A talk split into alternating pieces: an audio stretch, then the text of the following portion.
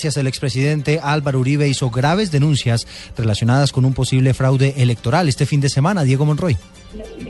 Hola Eduardo, buenas tardes. A pocos días de las elecciones presidenciales se conoce que el movimiento político Centro Democrático, a través de su jefe natural al presidente, el expresidente Álvaro Uribe Vélez, reveló que hasta la fecha se han radicado 11 denuncias ante diferentes autoridades, esto por temas de posibles delitos electorales. Una de esas denuncias es por la posible compra de votos en el departamento del Atlántico. Otra de ellas es que el candidato vicepresidencial Germán Vargas Llera se reunió con varios congresistas, entre ellos Musa Besaile, Bernardo Herías, Yaina Cuña, Antonio Guerra, eso con el de cuadrar los recursos que se requerirán al parecer para utilizar en la segunda vuelta. Y finalmente, detrás de las, denuncias que he es que colombianos que han eh, votado en Venezuela en primera vuelta tienen el carnet del CISBEN. El Centro Democrático le hizo un llamado a todas las autoridades para ver la, transparencia de la segunda vuelta. Diego Fernando Monroy, Blue Radio.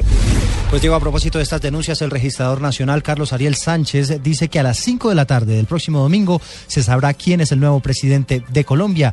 El funcionario desestimó estas denuncias de fraude electoral. Marcela Ulloa.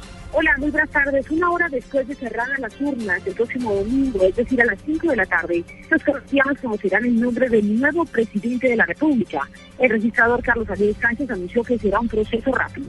Los resultados se deben conocer aproximadamente en una hora y llegamos como al 95-96%, pero hay un punto que va del 99.9 al 100% que es el que nos interesa ese uno por mil, cubrirlo para que no haya ninguna duda sobre las mesas y sobre los resultados electorales. El jefe del ente electoral también habló sobre la eventualidad de que las diferencias entre los dos candidatos sean menor a 100 mil votos.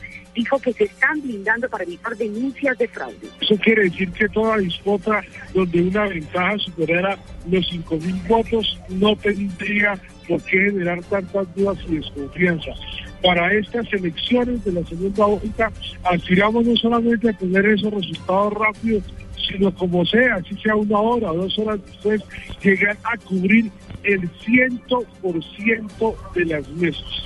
El registrador también reportó que no hay alteración de orden público que impida la instalación de mesas el próximo domingo. Marcela Ulloa, Blue Radio.